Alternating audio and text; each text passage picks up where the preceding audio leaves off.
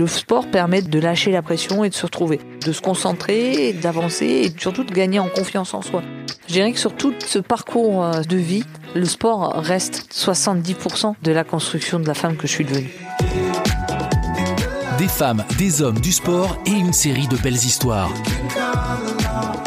Sportrait, le podcast où le sport est une véritable école de la vie.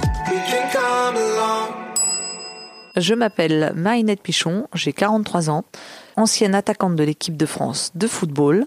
Je suis actuellement consultante à France Télévisions et directrice de la Football Academy. Alors, je grandis à Brienne-le-Château. Je vais découvrir le football à l'âge de 5 ans, en me baladant dans les rues de Brienne, en entendant des gens euh, encourager leurs enfants et des enfants euh, qui euh, crient de joie d'être ensemble. Et tout va commencer comme ça.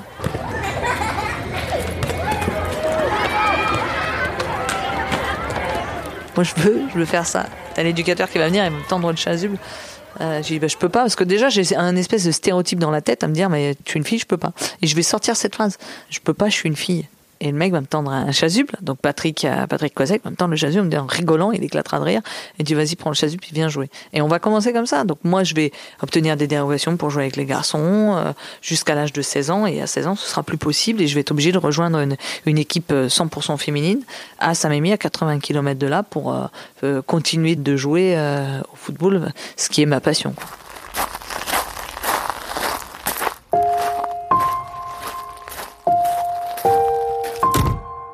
J'ai grandi euh, dans un contexte euh, avec un papa violent, si je peux dire un papa, c'est plutôt un père, un père euh, alcoolique, violent, verbalement, physiquement, qui nous a construit dans vous n'êtes que des merdes, vous ne ferez jamais rien de votre vie, comme ta mère, comme ta sœur, etc., etc. Donc c'était des cris, des hurlements, des je vais t'attraper, je vais enfin bref.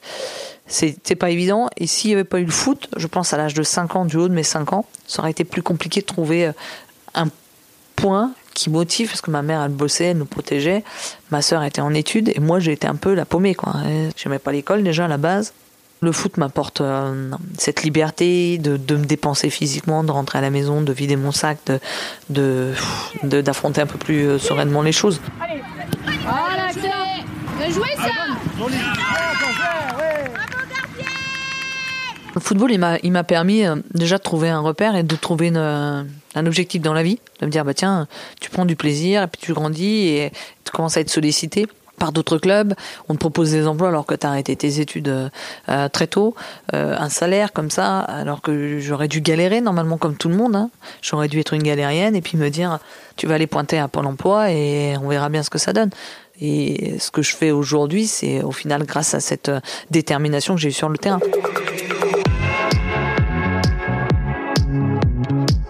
Je n'avais pas vraiment positionné avant. Euh, je, courais un peu partout, j'étais un peu faux Puis euh, petit à petit, on a dit bah, tiens, on m'a essayé sur les côtés, on m'a essayé milieu de terrain, on m'a essayé derrière. Puis on a dit un jour, on m'a mis en sélection Champagne-Ardenne, on m'a mis devant. Ah ben c'est bien devant. Devant, je marque des buts, c'est génial. T'as cette communion, ces gens qui viennent te coller à toi quand t'as marqué. Je trouvais ça tellement fort parce que t'as l'impression d'exister pour tout le monde. J'avais l'impression d'être aimé par les gens. Tout l'opposé du contexte euh, paternel. Alors que t'as rien fait, t'as juste fait ton taf quand t'as marqué un but une fois que tu as goûté à ça, tu as envie d'en marquer un autre, et puis un autre, et puis un autre, et tu es comme ça tout le temps.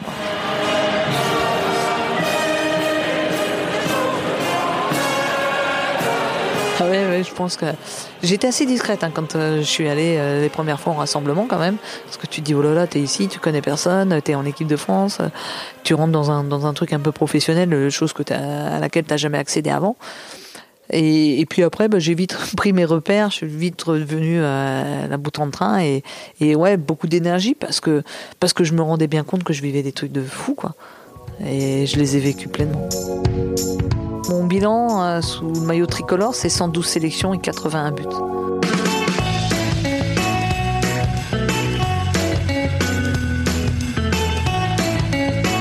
T'es pas capable de faire un amorti de la poitrine? Bah si mon gars, je suis capable. Oui, ça va moins vite, mais évidemment ça va moins vite. On peut pas comparer un homme et une femme. C'est impossible.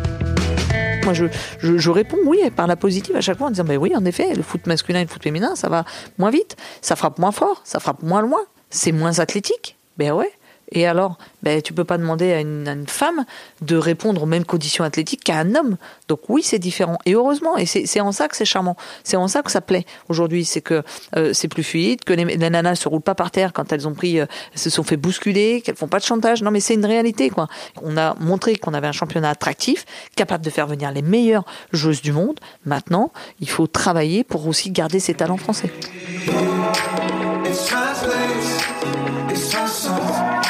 Euh, tu sais quoi, le coming out, c'est très compliqué. C'est très compliqué dans le sport parce que ça peut engendrer des tas de choses.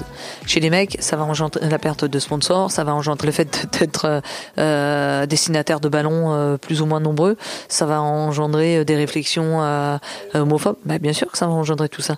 Et chez les filles, c'est quelque part un peu la même chose. Moi, j'ai pris le parti de, de dire quand on m'a posé les questions. Voilà. Après. Euh, je, je pense que c'est pas si évident que ça que d'être homo aujourd'hui. Est-ce que je me vois euh, comme une, euh, une, buteuse de la cause euh, féministe et LGBT Je crois que je suis devenue involontairement, quoi. Du moment où tu parles ouvertement de ton homosexualité et des différents projets que tu portes, tu le deviens. Et après, refuser, ce serait faire preuve d'égoïsme. Donc je l'accepte volontiers, mais je me lève pas tous les matins en, en brandissant mon drapeau arc-en-ciel. Hein. Très clairement, non, j'embrasse ma femme et, et je vais à la douche.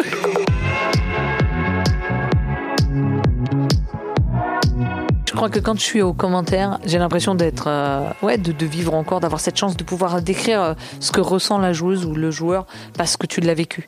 Ouais, c'est ça, de passer par l'ascenseur émotionnel, à se dire, ouais, euh, la 87e, t'as l'impression d'être qualifié, la 88e, tu l'es plus, de l'espoir à la, à la déception et du match parfait techniquement à la, à la, cata, ce genre de choses. Et, quand j'étais en 2017 au championnat d'Europe aux Pays-Bas, et un match, le dernier match, j'étais rincé, j'avais des courbatures, mais comme si j'avais joué le match, quoi. Vraiment, je me mais oh, j'avais vécu le truc comme si j'avais joué les 90 minutes contre la Suisse. Quoi.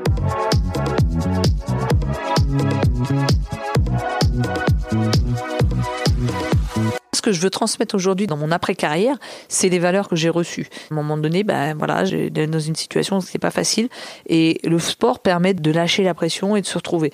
Donc ça va être de l'écoute, de se canaliser, de, se concentrer, d'avancer et surtout de gagner en confiance en soi. Moi, ce que je veux transmettre à travers ma football academy, c'est des jeunes qui euh, ont envie de découvrir l'immersion du haut niveau ou qui ont juste envie de découvrir ce que c'est qu'un stage de haut niveau, ben qu'elles puissent le faire. Allez. Et moi, j'ai vu des filles venir à mon académie de filles de quartier, financée par la ville de Reims parce qu'on a un accord, ressortir métamorphosée. C'est-à-dire, euh, elle se levait pas, elle dormait jusqu'à pas d'heure. Puis qu'elle est rentrée de l'académie, elle se lève tous les jours à une heure régulière, elle fait du sport et elle a une, alimentation équilibrée. Et ben, on a gagné, quoi. On a gagné.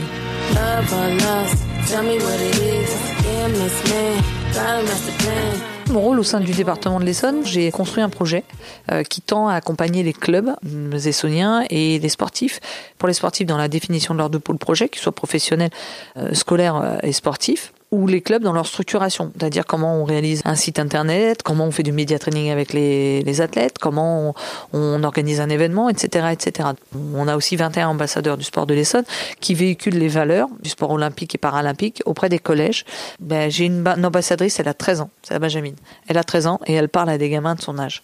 On dire, regardez aujourd'hui, moi je vais en Europe, je fais toute l'Europe, je voyage. À 13 ans, j'ai déjà fait plus de pays que mon père, tout simplement parce que je suis joueuse de tennis. Quoi.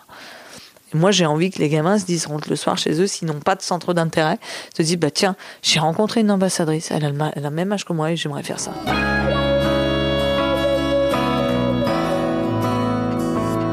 Je dirais que sur tout ce parcours de vie, le sport reste 70% de la construction de la femme que je suis devenue.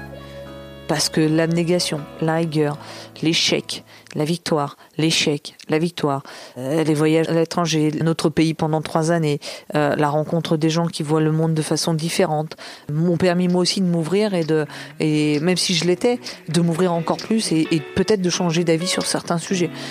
Et, ouais, je suis, je suis, je suis heureuse. Je suis heureuse.